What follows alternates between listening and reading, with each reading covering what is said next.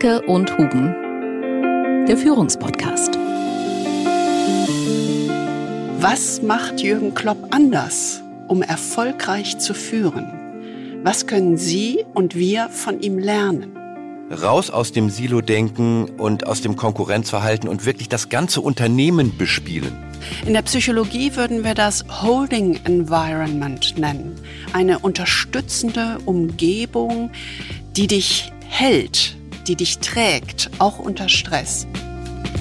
So eine Mannschaft muss sich ja auch selber etwas zutrauen, also daran zu glauben, äh, dass sie es schaffen kann, an die eigenen Fähigkeiten, an die Möglichkeit, über sich hinauswachsen zu können. Und genau das schafft Jürgen Klopp.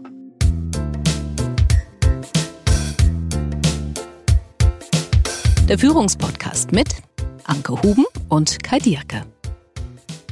Und wir freuen uns sehr, dass Sie wieder dabei sind, wenn es darum geht, Führung mit etwas anderen Augen zu sehen. Das ist der erste Podcast nach unserer Sommerpause.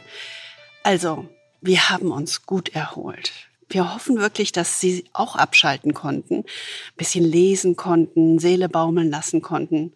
Bei uns war es gut, ne? Bei uns war es, äh, äh, ich fand es wunderbar, aber es war wirklich so eine, so eine Kombination von vielem, beidem im Überfluss, so Inspiration und Transpiration. Ich meine, es war irgendwie ein, Stimmt, das war, war irgendwie ein, ein wirklich heißer Sommer. Wir haben es genossen. Aber ähm, ja, jeder kennt das, ne? Gleich am ersten Tag ist man zurück in dem ganz normalen Wahnsinn. Ja. Wir müssen das so ein bisschen rüber retten, die ja, genau. Entspannung genau. des Sommers. Heute, nach der Sommerpause, wollen wir wieder eine Führungspersönlichkeit in den Fokus nehmen. Ja, und das ist für Führungspersönlichkeiten, die wir in Fokus nehmen, ja offensichtlich ein etwas schwieriges Spiel. ja. ähm, ich meine, wir hatten äh, ja äh, im ersten Halbjahr Boris Johnson und Herbert Dies und äh, hm. beide hat ja das Schicksal ereilt. Unsere Podcast-Liste ist so ein bisschen offensichtlich wie eine Hitliste. Aber ähm, ich denke mal, die Führungsperson, die wir heute uns vornehmen, die ist davor sicher, oder? Ja, es ist ja auch nicht jede Führungspersönlichkeit, die wir angucken. Ähm, nicht bei jeder sind wir so kritisch. Bei Johnson und bei Dies war das sehr klar, genau. Auf alle Fälle haben wir auch viele Zuhörer, äh, haben uns ja geschrieben, die gesagt haben, aha, wir haben den Podcast nochmal gehört, jetzt wissen wir auch, warum die zurückgetreten sind. Genau. Ja, da war das sehr sichtbar, aber wir haben ja auch einen Robert Habeck angeschaut oder eine Annalena Baerbock und da sieht das anders aus. Diesmal haben wir eine Führungspersönlichkeit, die ich schon wieder, ne, die ich nicht so prickelnd fand, ja, bist genau so wie kritisch. bei Habeck. Ja, ich bin so kritisch. Aber die Erfolge dieser Führungspersönlichkeit sind ja nun mal unbestritten. Und hm, ich bin immer so eine Spätbekehrte oder so. Ja, was man so im Technischen nennt, Late Adapter. Das bin ich ja bei Technik auch, aber das bin ich irgendwie bei so einem Hype um eine Person irgendwie auch. Aber dann richtig. Also, ja, ich bin aufgespurt. Ja, spät bekehrt sind wir ja sozusagen fast in zwei Hinsichten. Ne? Denn wir sind ja immer diejenigen, die sagen, was kann man eigentlich aus dem Sport fürs Management lernen? Gar nichts. Ja, genau. Und äh, damit stehen wir manchmal so ein bisschen quer im Stall. Aber bei diesem Ausnahmemann, über den wir heute sprechen, muss man halt auch mal bereit sein, eine Ausnahme zu machen. Wir lernen ja jetzt nicht vom Sport, das muss man ja ganz klar sagen, sondern wir lernen von dieser Persönlichkeit. Wir sprechen heute also über Jürgen Klopp. Ja, und wir wissen, das ist gefährlich, ne? Wir stapfen bestimmt in ganz viele Fettnäpfchen. Ja, genau. Und Deutschland äh, besteht ja aus 80 Millionen Fußballexperten. Genau. Ähm, oh und Gott. zu denen gehören wir ja nun explizit nicht. Ne? Mhm. Sondern wir sind ja, wahrscheinlich würden wir nicht mal als Fußballfans qualifizieren. Aber selbst als Nicht-Fußballfans muss man ja sagen, hm, Jürgen Klopp ist schon eine Ausnahme und sein Track Record ist ja wirklich außergewöhnlich. Jeder kennt ja diese Erfolge. Also Mainz 05 hat er 2004 in die Bundesliga geführt. Mit Borussia Dortmund wurde er 2011 deutscher Meister und 2012 hat er das Double gewonnen. Und jetzt, äh, seit Oktober 2015, ist er halt Cheftrainer beim FC Liverpool. Und mit den Jungs hat er die Champions League äh, 2019 gewonnen und die englische Meisterschaft 2020 und ist natürlich in endlich vielen Endspielen gewesen. Also das ist schon eine ganz außergewöhnliche Leistungsbilanz, wie man das im Sport so schön nennt. Umso mehr als Jürgen Klopp, als er ja nach Liverpool kam, da traf er auf einen Haufen Einzelkämpfer. Aus einer No-Name-Truppe hat er eine Weltklasse-Mannschaft geformt und Das schien damals eigentlich utopisch und trotzdem hat er das geschafft. Und das Unglaubliche war ja, bereits sieben Spiele vor Ende der Saison 2020 war ja klar, dass die Reds aus Liverpool nach 30-jähriger Durststrecke tatsächlich die englische Premier League gewinnen würden. Und über den Grund waren sich ja alle Experten ziemlich schnell einig. Ja, Head Coach Jürgen Klopp. The best thing about working as a manager for Liverpool FC is actually working in one of the most emotional clubs in the world and having a group of world-class players around. There are a lot of very best things, to be honest. It's um, I'm a lucky guy. Good evening, everybody. A pleasure and a privilege to be at Anfield as always. We want to be lively. We want to be exciting, direct, Can they find a way through? Oh, creative. We are all of that and, and plenty more. But time to time, you have to be very solid, like rock solid. Actually, you have to you have to manage the game and all that stuff. So a lot of things. When I was younger, it was clear what I want, and we saw it all the time. It was not too smart, but it was always on the pitch. We lost a lot of games as well, um, and now we are much more. Ja, wie Sie hören, sind die Takes, die wir von Jürgen Klopp einspielen, äh, alle in Englisch. Das ist nicht ein Tick von uns, sondern er ist einfach jetzt ja Cheftrainer einer englischen Mannschaft und deswegen sind so die Dinge, die wirklich interessant sind, halt in Englisch. Ich hoffe, das stört Sie nicht weiter und hindert Sie nicht daran, mal das sich ein bisschen genauer anzuschauen. Also was sehen wir oder was denken wir eigentlich, wenn wir an Jürgen Klopp so im ersten Moment denken? Was ist so das Bild, Ja. das entsteht? Ne? Also energiegeladen kennen wir ihn, Leidenschaft, voller Einsatz, diese Entschlossenheit. Ja, gerade so, wenn man ihn so anguckt, ja fast diese Obsession im positiven Sinne, dieses Mitreißende. Das ist so das eine. Das andere, was man sieht, ist dieser unbedingte Siegeswille, also diese sichtbare Ambition, das Beste rauszuholen und diese ja fast unerschütterliche Zuversicht und diesen Glauben und dieses Selbstvertrauen, das scheint ihm fast in die Wiege gelegt zu sein. Und das strahlt er so aus, dass er fast die Verkörperung dessen ist. Und dann gibt's noch so ein drittes Element, so dieses, das haben wir ja auch irgendwie bei der Fußball-Europameisterschaft 2006 gesehen, als er da als Experte neben Johannes B. Kerner und Urs Meier unterwegs war. Äh, So dieses locker, selbstsicher, entspannte, so cool im Umgang mit der Presse, nicht verkrampft, immer dieses Zahnpasta-Lächeln und immer irgendwie einen flotten Spruch auf den Lippen. Also auch das ist ja so ein Bild, was man von Jürgen Klopp hat. Das ist ja alles schon ähm, allein erfrischend anders, diese Energie, cooler Umgang mit der Presse und die Selbstsicherheit. Aber das ist ja nur die Oberfläche. Das ist so ein bisschen Genau. das auf den ersten Blick. Und für uns wird es wirklich spannend, wenn wir uns seine Führungsarbeit näher ansehen. Wir haben uns da mal so richtig reingedreht und auf den zweiten Blick werden die besonderen Unterschiede in seinem Führungsverständnis erkennbar. Und davon kann man wirklich lernen. Ja. Und das genau wollen wir uns näher anschauen. Denn wenn man näher hinguckt, dann sieht man mehr. Also, unsere Fragen heute sind, was macht Jürgen Klopp anders, um erfolgreich zu führen? Was können Sie und wir von ihm lernen? Und wir wollen uns dabei auf drei Kernelemente in seinem Führungsverständnis konzentrieren, die er in seiner ganz eigenen Interpretation vorlebt und die ihn tatsächlich abheben von anderen erfolgreichen Führungspersönlichkeiten. Und es sind immer drei, Sie wissen, ne? Genau, mehr kann sich kein Mensch merken. Genau. Und was interessant ist, wenn man auf die Führungspraxis von Jürgen Klopp schaut, viele Elemente von dem, was wir bei ihm sehen, sehen wir auch in der Führungspraxis im Management. Aber, und das ist ganz wichtig, eben nicht mit diesem ganz besonderen Twist und nicht in so einer Reinform. Also Ja. Jürgen Klopp lebt viele von diesen Elementen wirklich in Reinform vor. Und das ist beim Management eben oftmals nicht so. Daher ist es eher so Management-Talk und Lippenbekenntnisse, aber bei Jürgen Klopp eben nicht. Er baut eben sein Team und stärkt sein Team als Führungskraft auf eine ganz besondere Weise. Also diese drei speziellen Erfolgsfaktoren seiner Führungsarbeit, die wollen wir uns jetzt mal genauer ansehen.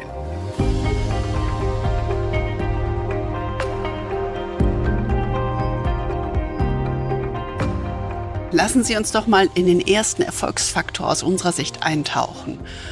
Und dieser erste Faktor heißt, Jürgen Klopp baut ein emotionales System.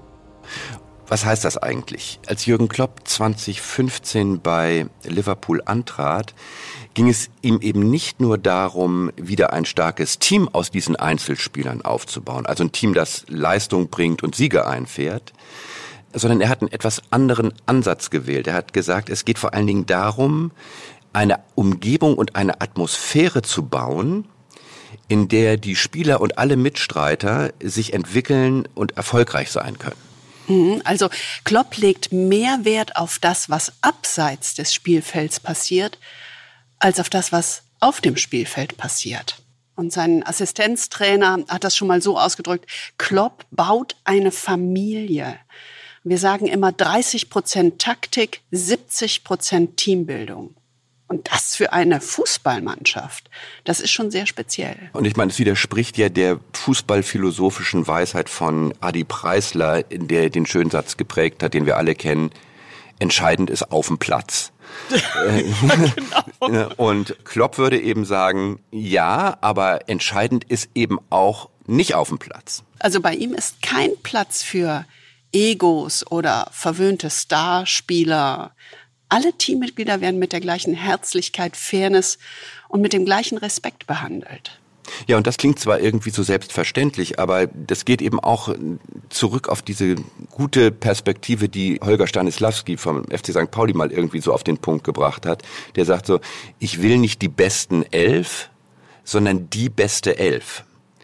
Keine Ansammlung von Stars, sondern das Team als solches ist der Star. Und das braucht eine ganz besondere Basis. Also auf diese Umgebung, die Jürgen Klopp baut, schauen wir gleich.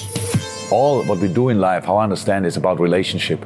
Because otherwise, you live in a forest alone, on a mountain alone, and if you only want to be alone and want to be responsible for exactly the things you do and no responsibility for anything else, you have to live alone. Otherwise, always when you enter a room, you, you have a little bit of responsibility at least for the mood in the room. There's a football team, we have to we have to work really close together. Each player knows each name of each person who works at Melwood. It's not me to create an atmosphere. Each person in a room, each person is responsible for that. In a football team, uh, especially, that it worked out well. We all win for each other. Meanwhile, we, we do it for our for Carol and Caroline. We do it because we know how important it is to them, and um, that makes it just more valuable, more worthy. It's just, it feels different. Ja, was genau ist anders, was Jürgen Klopp da macht? Er schafft ja eine emotionale Bindung. Er spricht von Relationships, von Beziehungen. Für Klopp sind das Verstehen des anderen Menschen und die emotionale Bindung entscheidend, um erfolgreich zu sein. Wenn er rein rational auf die Welt schauen würde, würde er nur auf die fußballtechnische Weltklasse seiner Spieler schauen. Aber genau so ist es ja eben nicht. Klopp schätzt jeden Spieler als Menschen persönlich wert. Also das ist so Wertschätzung im wahrsten Sinne. Und wenn man da mal drauf guckt, was wir so im Management erleben, man glaubt es immer nicht, aber es ist tatsächlich so. Wir erleben Manager, die zum Teil noch nicht mal guten Tag sagen, geschweige denn ein persönliches Wort überhaupt an ihre Mitarbeiter, an ihre Führungskräfte verlieren. Das ist schon wirklich unglaublich und das auch in Top-DAX-Konzernen, ja, wo du denkst, das kann nicht wahr sein. Das ist eine Kühlheit, eine Kälte und ein Desinteresse an dem Menschen. Das ist schon irritierend. Und genau das tut Jürgen Klopp definitiv nicht er ist an den Menschen interessiert. Und ähm, er hat, glaube ich, wirklich diese Perspektive verinnerlicht, äh, die wir auch immer versuchen nach vorne zu bringen, die ja sozusagen aus der Neuroscience kommt und im Grunde sagt so, der Mensch ist keine Thinking Machine sondern eine Feeling Machine that thinks. Also keine Denkmaschine, sondern eine Gefühlsmaschine, die denkt. Ja, unser Lieblingszitat. Dahinter steht natürlich die Perspektive, dass wir anerkennen müssen, dass unsere Emotionen weit mehr Einfluss auf unser Handeln und auf unsere Ratio haben als umgekehrt. Also wir sind viel mehr emotionale Menschen, als wir rationale Menschen sind. Ähm, und das kennt Klopp natürlich von sich selbst wahrscheinlich sehr genau und deshalb ist es ihm eben auch so wichtig, seine Spieler und vor allen Dingen auch jedes Mitglied dieses größeren Teams, also der ganzen Mannschaft, des ganzen Vereins, äh, äh, alles was da drum herum ist, persönlich wirklich gut zu kennen und wirklich gut zu verstehen. Also der Zugang ist eben zuerst über die Emotion. Und es ist bei ihm tatsächlich nicht instrumentell, sondern es kommt ganz intuitiv bei ihm. Diese emotionale Bindung zu den Menschen, mit denen er arbeitet, baut er aus einem ganz eigenen Bedürfnis heraus. Er braucht das für sich, um sich wohlzufühlen. Also das könnte man, äh, wenn das Wort nicht so verbraucht wäre, fast als authentische Emotionalität bezeichnen. Ne? Also weil es ihm einfach wichtig ist. Denn ähm, er weiß, dass diese emotionale Zugehörigkeit und Verbindung und Verbundenheit wirklich der wahrscheinlich wichtigste Faktor für ein leistungsstarkes Team ist. Er hat das ja bei vielen Gelegenheiten auch wirklich praktiziert, also die gesamte Belegschaft und die Spieler mit in den Urlaub genommen. Das heißt also, jeder in diesem größeren System, wie wir es genannt haben, kennt den Namen von jedem Mitarbeiter, also vom Pförtner bis zum Starspieler. Und er verbindet eben diese ganze Gruppe emotional und er weiß, dass diese emotionale Bindung umso stärker sein muss, je größer die Gruppe ist. Und das ist ja das Entscheidende. Also neben der emotionalen Bindung ist ja das, worauf er guckt oder was er da baut, das Entscheidende. Denn er baut nicht nur eine emotionale Bindung zu seinen Spielern oder seinem Trainerteam auf, sondern er baut ein emotionales System, das groß ist, das grenzenlos ist. Er denkt immer das große Ganze mit. Wie so eine Großfamilie oder ein Ökosystem, würde man vielleicht heute sagen. Jeder für jeden. Alle tragen dazu bei und werden gewertschätzt. Also das geht vom Spieler über die Trainer bis zu den Support-Mitarbeitern bis zum Hausmeister. Jeder kennt jeden beim Namen. Jeder weiß die Rolle und die Aufgabe und den Beitrag des anderen zu schätzen. Und nur wenn alle sich eingebunden fühlen in diese emotionale Familie oder in dieses emotionale System leistet eben jeder tatsächlich das Optimale. Das ist das Denken von Jürgen Klopp. Also Klopp bespielt eben ein ganzes System, das ist eben nicht ein Spielesystem wie im Fußball, sondern er baut ein Teamsystem im Ganzen, holistisch, also in dem Sinne, wie die Systemtheorie das eigentlich sagt. Alles hängt von allem ab und Klopp würde sagen, alle hängen von allen ab. Und er baut eben dieses größere System, damit die Mitglieder, also Spieler wie Trainer, wie unterstützende Personen, wirklich füreinander da sind. Und für Klopp steht eben nicht der einzelne Spieler im Vordergrund, sondern das Team steht an erster Stelle. Äh, und die Perspektive, dass jeder sich als Teil dieses Teams begreift. Natürlich passt das gut in diese expliziten Werte des Vereins FC Liverpool, äh, Total Commitment und Everybody Takes Responsibility, aber vor allen Dingen gibt es eben diese Kernwerte to support everybody und to allow others to help you. Und das ist eben eine ganz besondere Qualität. Ja, das ist so etwas, in der Psychologie würden wir das Holding Environment nennen. Also so eine unterstützende Umgebung, die dich hält, die dich unterstützt, die dich trägt, auch unter Stress. Das ist das System, das Jürgen Klopp im Großen und grenzenlos denkt. Und er denkt sogar noch größer. Er denkt die Fans mit. Als er zu Beginn in Liverpool ja gefragt wurde, was seine wichtigste Aufgabe sei, sagte er, die Mentalität der Fans zu ändern. Von Fans, die zweifeln, zu Fans, die an uns glauben. Und die meisten Manager hätten wahrscheinlich in dem Moment über Kauf von Spitzenspielern und Ausgaben gesprochen. Aber er sprach über die Fans und er wusste, wie wichtig diese weltberühmten Liverpooler Fans für den Verein sein können, wie unterstützend sie in dem großen ganzen System sein können. Sie würden der zwölfte Mann sein. Und das erinnert mich an diese eine Perspektive, die uns Ron Heifetz mal mitgegeben hat, einer unserer großen Lehrer. ich tatsächlich auch dran ne? gedacht, genau. Ähm, der war ja mhm. selber großer Cellist, Schüler von Pablo Casals, dem wahrscheinlich größten Cellisten überhaupt. Und der Ron hat ja mal erzählt, was er eigentlich gelernt hat von Pablo Casals. Und Pablo Casals hat äh, zu Ron gesagt, wenn du wirklich ein Meister werden willst, dann darfst du nicht das Cello spielen Du musst die ganze Kirche spielen. Mhm. Und das ist eben diese systemische Sicht. Alles inkludieren, alles mit einnehmen, um wirklich äh, zum Besten zu gelangen. Ja, grenzenlos und groß zu denken. Und da gibt's eine ganz nette Anekdote. Am letzten Spieltag der Saison 2018-19 hatte Liverpool ja die Chance, die englische Premier League zu gewinnen. Das war ja das erste Mal, seitdem er angetreten ist. Und ja, er hat verloren. Die Liverpooler Fans hatten ja 29 Jahre auf diesen Moment gewartet und Liverpool verlor tatsächlich. Und Klopp hat aber etwas Besonderes gemacht. Die haben sich nicht irgendwie auf den Rasen geschmissen und äh, sozusagen in Verzweiflung, Verzweiflung gebadet, so nach dem Motto, so Mist haben wir nicht gekriegt, sondern er wusste, wie wichtig das war für die Liverpooler Fans und auch für die Spieler.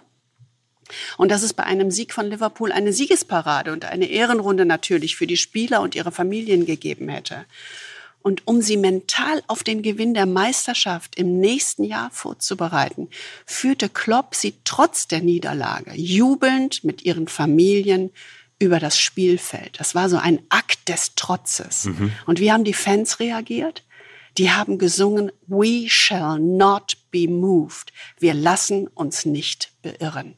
Und damit war eines klar. In der nächsten Saison würden sie stärker als je zuvor zurückkehren. Und genauso ist es passiert. Ja, dieses großgedachte und vorgelebte Teamsystem. Ne, das ist eben kein rationales System von Beziehungen, sondern eine ganz tiefe emotionale Verbindung zu sich und zwischen allen Gliedern im größeren Verbund. Und das ist eben auch anders, als es oft in Unternehmen ist. Es ist eben nicht zynisch instrumentell, sondern Klopp ist eben so. Und das braucht er eben für sich selbst, um sich wohlzufühlen. Aber er geht eben auch davon aus, dass es anderen Menschen genauso geht wie ihm. Und das ist ihm unheimlich wichtig.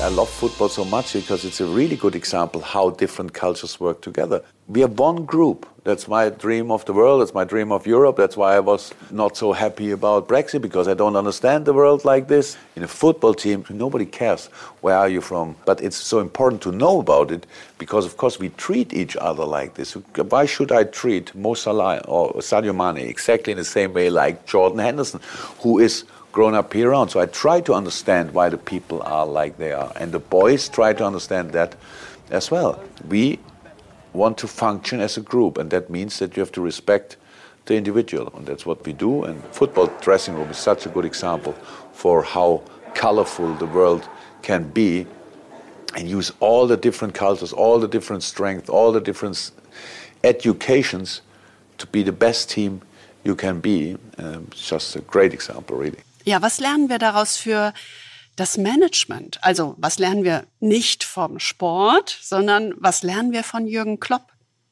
Ja, was wir lernen ist, Menschen sind eben nicht nur rational denkende Icons, so wie der Nobelpreisträger Daniel Kahnemann das nennt. Also nicht rational kalkulierende Maschinen, sondern echte Humans, also Menschen mit Beziehungen, die im Grunde nicht rational sein können und deswegen über Emotionen im Wesentlichen funktionieren.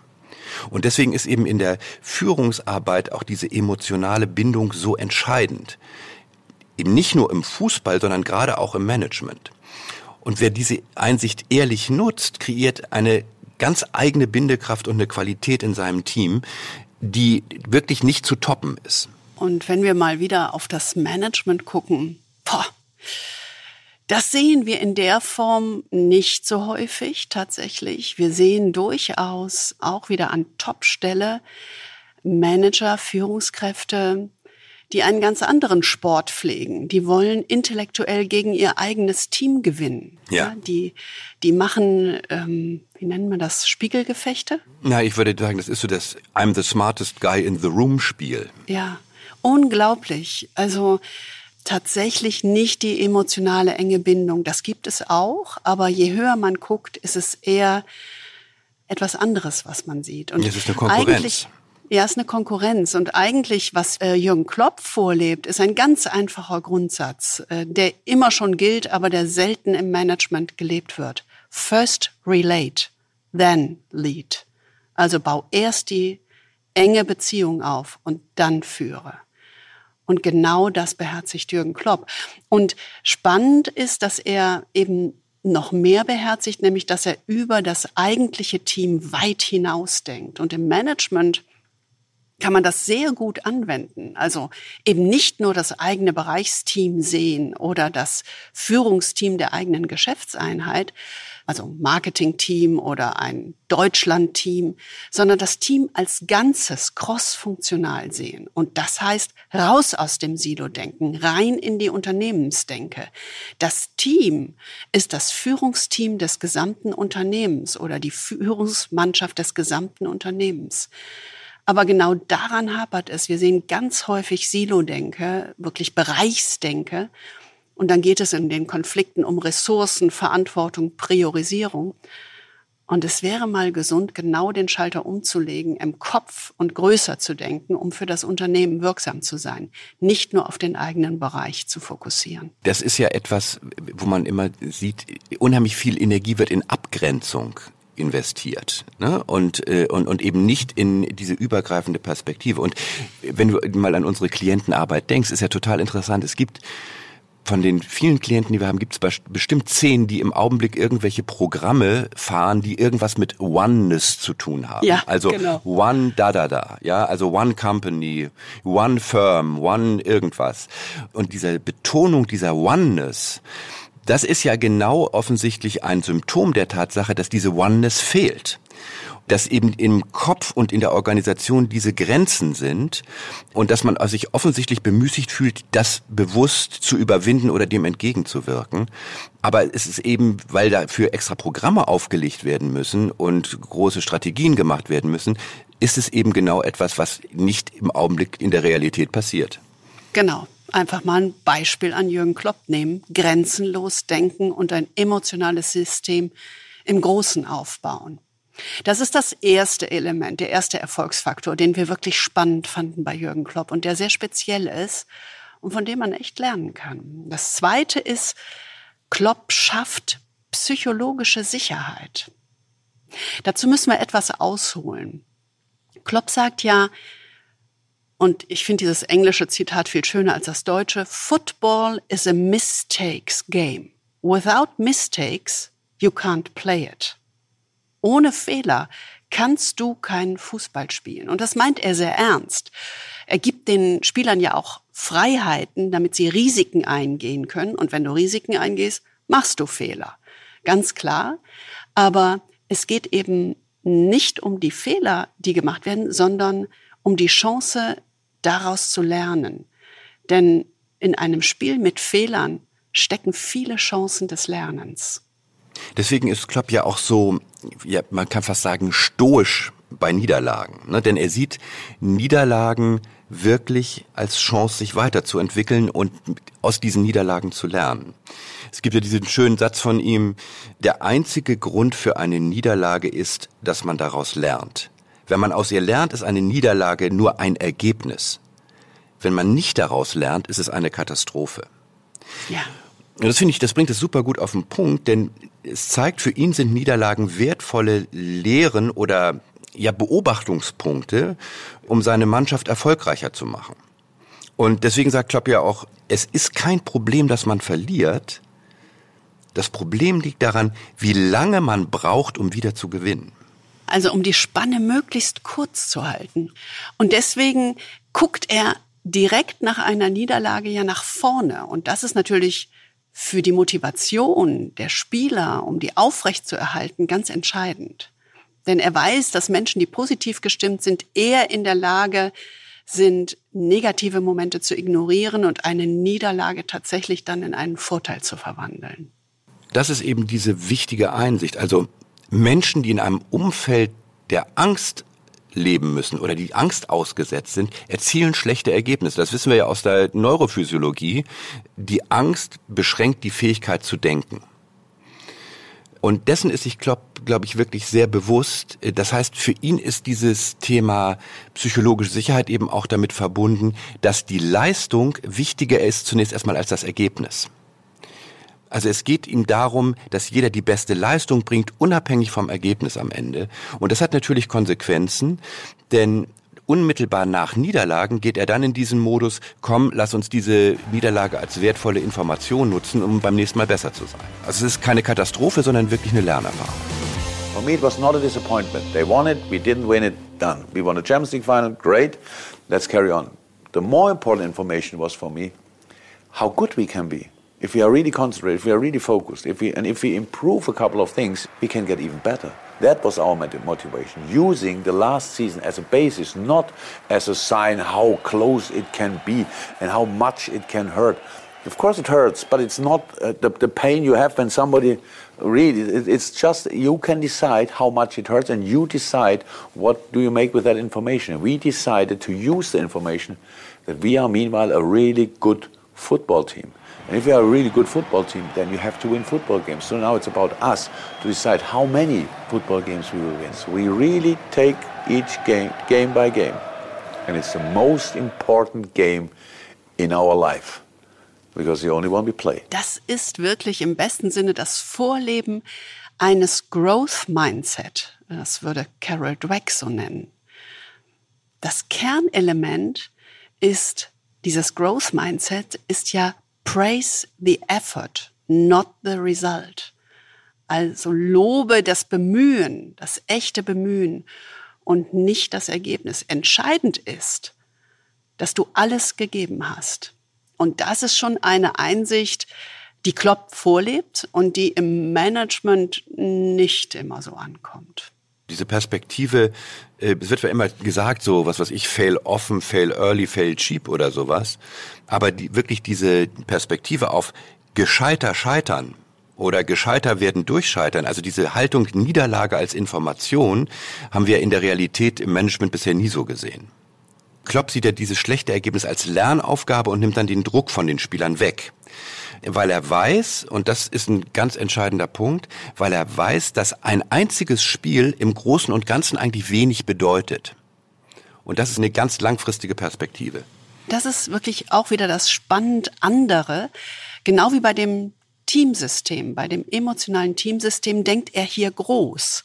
Er denkt über Grenzen hinaus, über die Grenzen eines einzigen Spiels hinaus. Klopp sieht die Spiele als unendliches Spiel und nicht als endliches Spiel. Und das ist eigentlich ungewöhnlich, gerade im Sport.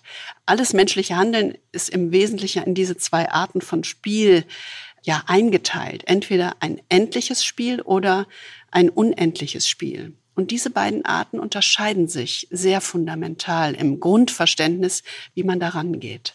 Das muss man vielleicht noch mal ein bisschen genauer verstehen, weil es ja schon eine etwas ungewöhnliche Sicht, die Klopp da hat. Also wenn man mal diese unendlichen und endlichen Spiele so ein bisschen auseinander nimmt, was heißt das eigentlich? Sport ist eigentlich per se ein klassisches endliches Spiel. Es hat den Sieg eines Spielers oder einer Mannschaft oder eines Teams zum Ziel. Alle Spieler sind bekannt. Es gibt einen klar definierten Regelrahmen und ein klares Ende. Und es gibt auch eine klare Metrik, also klare Zahlen, anhand dessen der Sieg gemessen wird. Tore, Minuten oder sonst irgendwas. Dieses ganze Spiel basiert auf starren Regeln, die während des Spiels auch nicht verändert werden. Und der ganze Ehrgeiz aller Spieler oder aller Teams richtet sich in diesem endlichen Spiel darauf, ein Meisterspieler zu sein. Also ein Spieler, der immer wieder gewinnt. Klopp ist an der Stelle anders, denn er guckt auf Fußball eben als unendliches Spiel als unendliches Spiel in dem Sinne von immer wieder, wieder gewinnen zu wollen oder immer, immer wieder das nächste Spiel zu spielen. Das heißt, es gibt im Grunde keine Ziellinie für ihn. Das Wichtige in diesem unendlichen Spiel ist, immer im Spiel zu bleiben und nicht nur im Grunde jedes einzelne Spiel im Auge zu behalten. Es geht darum, im Spiel zu bleiben und das möglichst lange und möglichst erfolgreich. Das ist so ein bisschen die eigentlich tiefe Weisheit von Sepp Herberger ne, in seinem berühmten Satz, nach dem Spiel ist vor dem Spiel. Das kann man verkürzt verstehen, das kann man aber auch in diesem Sinne eines unendlichen Spiels verstehen und im Sinne des konsequenten Lernens. Und darum, dass es eben nicht um das einzelne Spiel geht, sondern um das unendliche Spiel, in dem jedes einzelne Spiel eigentlich nur eine Runde ist. Und in diesem unendlichen Spiel geht es eben vor allen Dingen darum, wenn du auf Dauer bestehen willst, musst du ein adaptiver Spieler sein. Also ein Spieler, der sich permanent auf die neuen Verhältnisse und neue Herausforderungen immer wieder neu einstellt. Und das ist eben genau diese Perspektive, die Klopp in diesem unendlichen Spiel auch einnimmt. Ja, und man sieht ja immer, wie Klopp sich auch vor seine Mannschaft und vor seine Spieler stellt. Denn er verengt eine Niederlage ja nie auf die Kritik an bestimmte Spieler, besser oder schlechter, sondern immer darauf, daraus gemeinsam zu lernen. Also Klopp gesteht seinen Spielern Fehler zu und gibt ihnen Zeit, sich zu entwickeln. Und damit schafft er im besten Sinne das, was man psychologische Sicherheit nennt. Eine Atmosphäre, in der sich jeder äh, sicher fühlt. Also sicher fühlt, nicht abgekanzelt zu werden. Stattdessen offen sprechen zu können und sich weiterentwickeln zu können. Ein unendliches Spiel, in dem man lernt, braucht psychologische Sicherheit, um Entwicklung überhaupt möglich zu machen. Und genau das schafft Jürgen Klopp. Dazu gibt's ja auch ähm, sehr interessante Studien. Also ist, äh, Google hat ja mal dieses Riesenprojekt Aristotle gemacht, um sie rauszufinden, was ist eigentlich das Kernelement von High-Performing Teams, also von Hochleistungsteams. Und die sind ja auch im Wesentlichen auf diese Einsicht gestoßen, nachdem sie 15.000 Mitarbeiter befragt haben und äh, unendlich viele Daten gewälzt haben, dass der entscheidende Unterschied zwischen High-Performing Teams und Non-High-Performing-Teams das Element psychologische Sicherheit ist. Hochleistungsteams haben eben diesen Rahmen psychologischer Sicherheit, in dem sie sich weiterentwickeln können. Also wenn wir wieder auf das Learning, sozusagen auf die Lernerfahrung für das Management gucken, Sie merken schon, schon das erste Führungsprinzip von Klopp ist eine echte Herausforderung für Manager. Das Team mit emotionaler Bindekraft über die eigene Einheit hinauszudenken, groß, grenzenlos, crossfunktional und in seinen Abhängigkeiten voneinander, das ist schon ja mental ein Schritt, den viele Manager nicht gemacht haben. Und auch sein zweites Führungsprinzip ist eine Herausforderung im Management. Denn konsequentes Lernen aus Fehlern und psychologische Sicherheit, um persönliche Entwicklung überhaupt zu ermöglichen und damit ein High-Performing-Team zu schaffen, sind im Management aus unserer Erfahrung heraus häufig sehr gern zitierte intellektuelle Konzepte, aber in Wirklichkeit oft nur Lippenbekenntnisse. In der konsequenten Umsetzung findet das kaum statt. Ja, und es ist natürlich auch anspruchsvoll, sag ich mal, denn psychologische Sicherheit und das Lernen aus Fehlern setzt ja im Grunde zwei unangenehme Schritte voraus. Der erste Schritt wäre aus meiner Sicht so dieses Überwinden dieses Impression Managements. Diesen Versuch, äh, gerade im Management immer perfekt zu erscheinen und äh, immer halt einen guten Eindruck zu machen, in Anführungsstrichen. Und wenn man im Prinzip diesen Perfektionsanspruch hat, dann ist man nicht bereit, in irgendeiner Art und Weise zu lernen. Also wenn man andere beeindrucken will, dann zeigt man sich nicht als Lernender, sondern als bereits Perfekter. Ja, und heute beobachten wir das bei anderen. Aber ich meine, als wir in Managerkarrieren waren, haben wir das genauso gemacht. Natürlich. Das war, das war Daily Business. Also es ging nichts ohne Alles Impression Management. Ja. In diese Falle tappt jeder, aber das ist natürlich ein Killer für jede psychologische Sicherheit und jede Entwicklungsmöglichkeit es ist wirklich schwer, das zu bauen. Und ja, auch vielleicht hängt das dann auch wiederum mit dem ersten Punkt zusammen, mit dem emotionalen System. Wenn man sich näher ist, dann braucht man vielleicht auch dieses Impression Management nicht mehr. Ne? Das gehört alles miteinander zusammen. Und das zweite ist eben dieses Thema Selbstdienlichkeitsfehler. Wir Menschen haben ja diesen eingebauten Selbstdienlichkeitsfehler, der sagt, wir als Menschen überschätzen systematisch unseren eigenen Beitrag zum Erfolg mhm. und wir unterschätzen systematisch unseren eigenen Beitrag zum Scheitern. Das ist natürlich eine Wahrnehmungsverzerrung. Da hat man ja ganz oft nach dem Motto, wenn ich selber was gut gemacht habe, dann war es irgendwie mein eigenes Verdienst. Wenn irgendwas schiefgelaufen ist, dann waren es die Verhältnisse oder irgendjemand hat mich nicht verstanden. Also wir versuchen immer dann sozusagen uns selber äh, zu schützen, indem wir die Schuld fürs Versagen woanders hin projizieren. Und wenn wir diesen Selbstdienlichkeitsfehler haben, dann ist das natürlich ein absoluter Blocker äh, für Lernen, also sabotiert im Prinzip unsere eigene Lernfähigkeit. Das hat man natürlich im Management auch sehr, sehr oft. Das hat man natürlich auch im Fußball oft. Ich meine, wie häufig hören wir, der Gegner war einfach zu stark. Genau. Ja, hallo. Anstatt zu sagen, wir waren einfach zu schwach. Also das ist einfach menschlich. Der Selbstdienlichkeitsfehler, der ist menschlich, aber sich dessen bewusst zu sein und dass man damit das Lernen aus den eigenen Fehlern wirklich sabotiert, wenn man darin in diesem Selbstdienlichkeitsfehler stecken bleibt, das wäre schon ein erster Schritt in die Selbsterkenntnis und in die Entwicklung.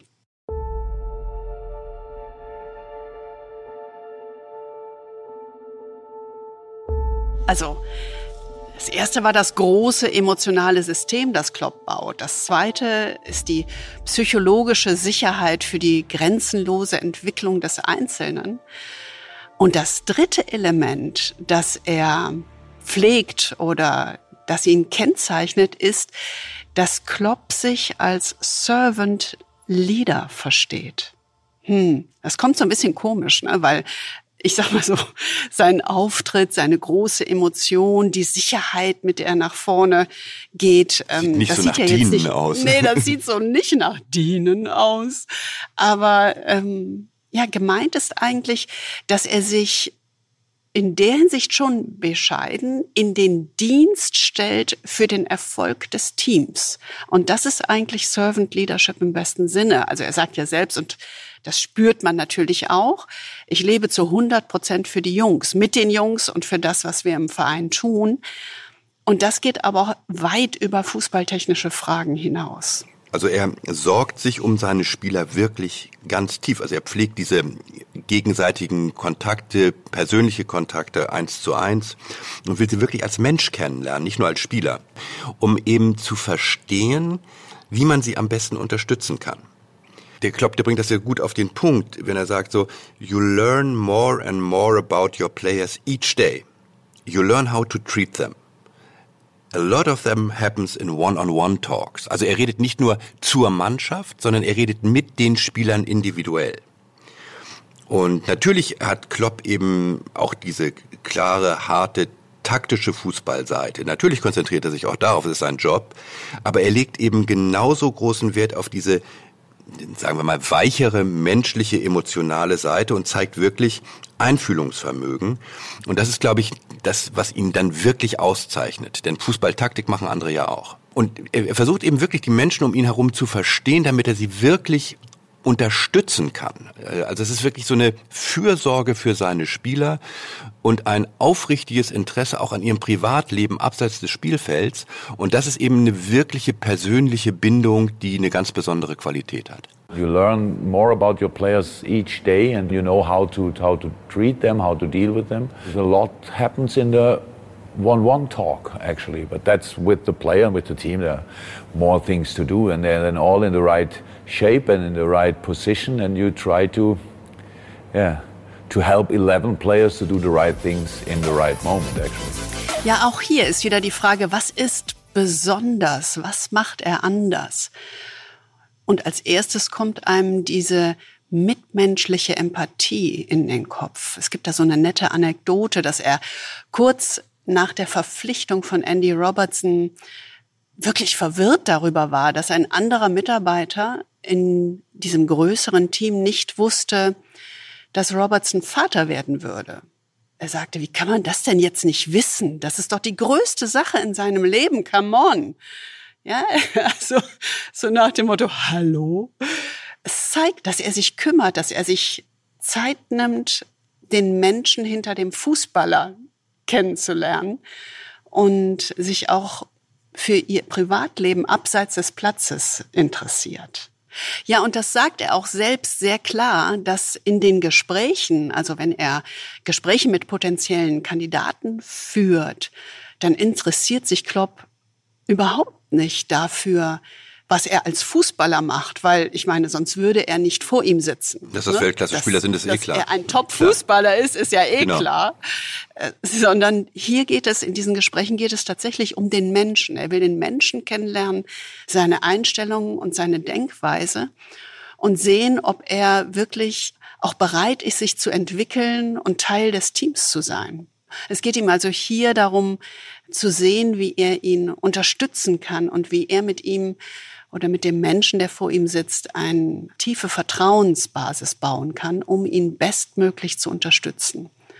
Und das ist natürlich Servant Leadership, sich wirklich in den anderen reinzufühlen und von dem anderen auszudenken, nicht von sich selbst aus. Servant Leadership hat ja dieses Element, also dieses Element des Vertrauens, aber Servant Leadership hat ja noch genau dieses ergänzende Element, auch sich etwas zuzutrauen. Also ne, Vertrauen und Zutrauen kommen da ja zusammen. Und so eine Mannschaft muss sich ja auch selber etwas zutrauen, also daran zu glauben, äh, dass sie es schaffen kann, an die eigenen Fähigkeiten, an die Möglichkeit, über sich hinauswachsen zu können. Und das ist eben auch diese zweite Seite von Servant Leadership, die Klopp sehr stark in den Vordergrund stellt. Also er glaubt zwar auch, dass Menschen so geboren sind, wie sie sind, äh, aber er sagt eben auch, ich finde, dass man das immer ein bisschen zu früh akzeptiert. Charakter ist nicht in Stein gemeißelt. Da wird dann ganz oft gesagt, ja, so bin ich halt, äh, kann ich nicht ändern. Wenn das einer sagt, ist das der Alarmknopf für mich. Dann raste ich aus. Ja. Ähm, und das möchte man nicht erleben, also möchte man nicht nee. dabei sein, sag ich mal. Aber, ähm, aber was damit deutlich wird, ist, Klopp denkt eben auch hier über Grenzen hinaus. Er sagt, Entwicklung ist eigentlich über Grenzen hinaus möglich und über die Grenzen hinaus, die wir uns selber teilweise setzen. Das hat er ja auch für sich selbst nie so gelten lassen, so nach dem Motto, ich kann mich nicht entwickeln. Denn Klopp bringt ja selbst genau das mit jeden einzelnen Tag, dieses Selbstvertrauen und den Willen zur Weiterentwicklung, ne? dieses Grenzenlose wiederum. Er hat das mal erzählt, dass er das für sich, und da ist er einfach ein glücklicher Mensch, er sieht das für sich in der Kindheit begründet. Als Kind war ich schon voller Selbstvertrauen was auch immer ich gemacht habe. Meine Mutter sagte brillant, mein Vater sagte sensationell. Ich wurde mit Liebe erfüllt. Das kann nun nicht jeder von sich sagen. Aber das ist schon etwas, was ihm dann wirklich auch sehr positiv in die Wiege gelegt wurde. Dieses Selbstvertrauen, dieses Zutrauen. Und das versucht er tatsächlich, diese innere Stärke, äh, die man bei ihm spürt, das versucht er auch auf seine Spieler zu übertragen. You have enough confidence, and that's very important for a leader because confidence, if I would expect from myself that I know everything and I'm the best in everything, I couldn't have confidence. But I don't expect, expect that. I, I know I'm good in a couple of things, really good in a few things, and um, that's enough. What I can do, my confidence is big enough that I can really let people grow next to me. It's no problem. I need experts around me. It's really, really very important that you're empathic that you, that you try to understand the people around you and that you give real support to the people around you. And then everybody can act. And that's what leadership is. Have strong people around you with a better knowledge in different departments than yourself. Don't act like you know everything. Be ready to admit that I have no clue in the moment, so give me a couple of minutes, then I will have a clue probably. And that's exactly how I understand it. Was ist daraus das Learning fürs Management? Was können wir aus Klopps Perspektive übertragen auf Management-Denken und Management-Handeln.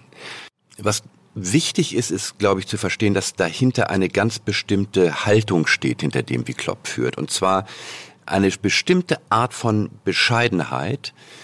Und zwar eine Bescheidenheit, die aus Stärke entsteht, nicht aus Schwäche. Kanadische Forscher haben vor gerade kürzester Zeit zwei grundverschiedene Formen von Bescheidenheit identifiziert. Und eine davon ist Schlüssel für den Erfolg. In den Köpfen von Managern ist aber genau die andere Perspektive auf Bescheidenheit oft dominant. Und deswegen muss man, glaube ich, äh, mal genau auseinanderziehen, was diese kanadischen Forscher da gemacht haben. Die haben nämlich gesagt, es gibt eigentlich zwei Formen von Bescheidenheit. Das eine ist eine wertschätzende, selbstbestärkende Bescheidenheit und das andere ist eine selbstabwertende Bescheidenheit. Die Bescheidenheit, an die man selbst immer denkt, das ist ja auch ganz komisch im Kopf, ne? Das ist tatsächlich so, ist diese selbstabwertende Bescheidenheit, in der man sich selbst klein macht und so in sich zurückzieht. Und diese negative selbstabwertende Bescheidenheit erwächst aus Schwäche und verstärkt tatsächlich auch das äußere Bild der Schwäche.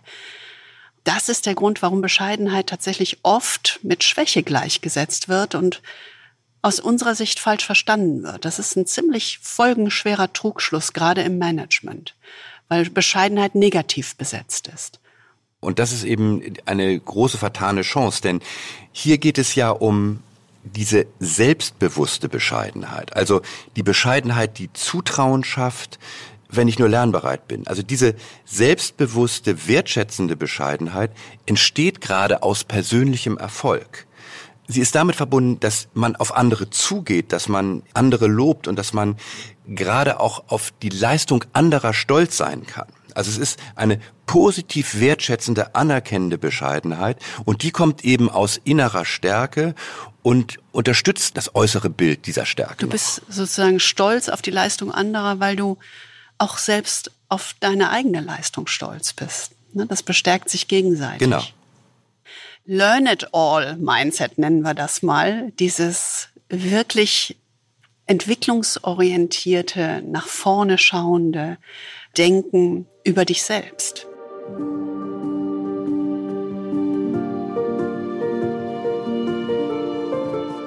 Zusammenfassend können wir sagen, was sind die drei Elemente?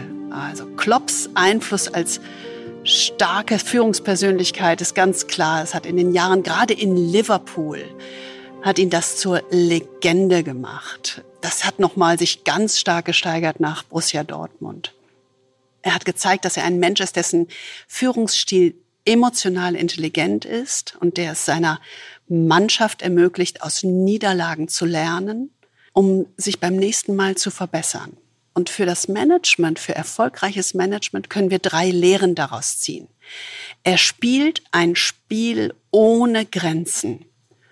Und dieses ohne Grenzen ist in dreierlei Hinsicht gemeint. Und ich nenne das jetzt mal, habe ich schon mal früher gemacht, ne?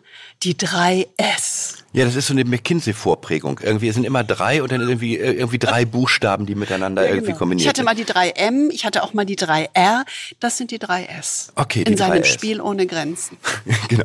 Also was ist das erste S? Das ist das emotionale System.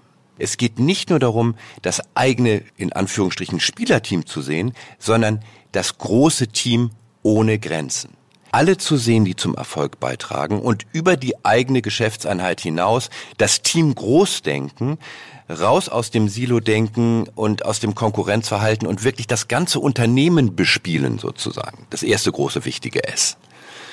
Das zweite wichtige S ist psychologische Sicherheit. Und psychologische Sicherheit ist eben genau diese notwendige Grundlage, um ehrlich aus Misserfolgen oder schlechten Zahlen zu lernen und sie nicht schön zu reden und nicht im eigenen Bestätigungsfehler zu verharren, sondern wirklich ehrlich und ganz klar Misserfolge oder Scheitern als Information zu nutzen.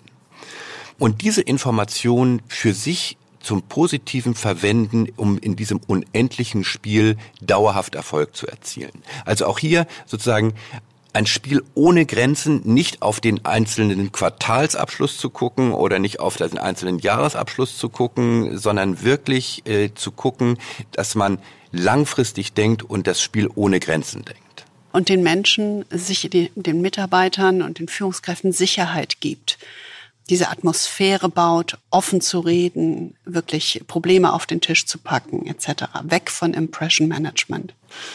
Und das dritte S ist Servant Leadership. Und das haben wir auch gesehen. Also sich wirklich als Führungskraft in den Dienst des Teams stellen. Wirklich sich in den Dienst des Teams stellen, auch eigenes Nichtwissen anerkennen, diese selbstbewusste Bescheidenheit vorleben und wirklich auch diesen Learn it all Mindset, wie du gesagt hast. Ja, also mhm. zu verstehen, dass auch Entwicklung grenzenlos ist und dass es eine permanente Weiterentwicklung gibt. Und das ist, glaube ich, ein Kern dessen, was wir, was wir bei Klopp gesehen haben. Er lebt selbst vor, dass er ein Alleslerner ist und er schafft die Umgebung, dass auch seine Spieler Alleslerner werden können. My dream was always that we can play in any random shirt. But if you watch us playing, you say, ah, that's Liverpool. So that's, that, we, that the identity is that clear that everybody would say, oh, that's Liverpool. And that's what we try. Also, ich meine, wie cool ist das denn? Das ist doch eigentlich eine gute Idee für Manager. Ich finde, das sollten wir uns mal abgucken ist, ist bei Jürgen Klopp. Genau. Also, die Kernfrage ist, was ist mein Leadership Footprint? Woran erkennt man mein Team? Auch wenn keiner weiß, wer es führt. Das ist eine geniale Frage. Mhm.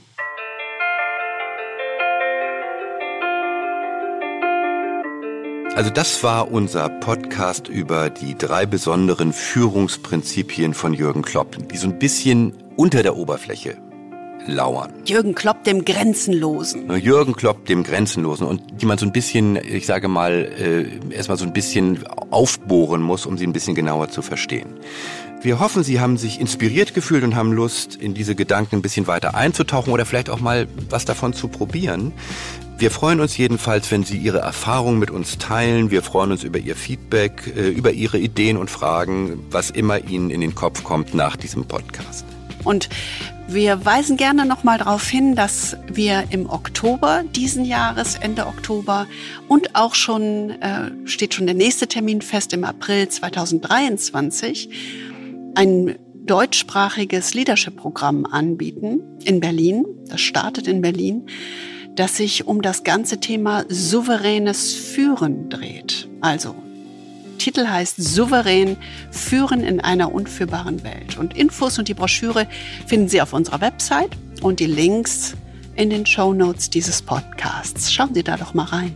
Und natürlich gilt auch dieses Mal wieder, mailen Sie uns bitte gerne mit all dem, was Ihnen durch den Kopf geht, nachdem Sie diesen Podcast gehört haben. Unsere E-Mail-Adresse finden Sie in den Show Notes und in der Beschreibung dieses Podcasts. Und wir sind in zwei Wochen wieder bei Ihnen. Wir freuen uns schon auf Sie und wünschen Ihnen wie immer in der Zwischenzeit viel Freude am Führen.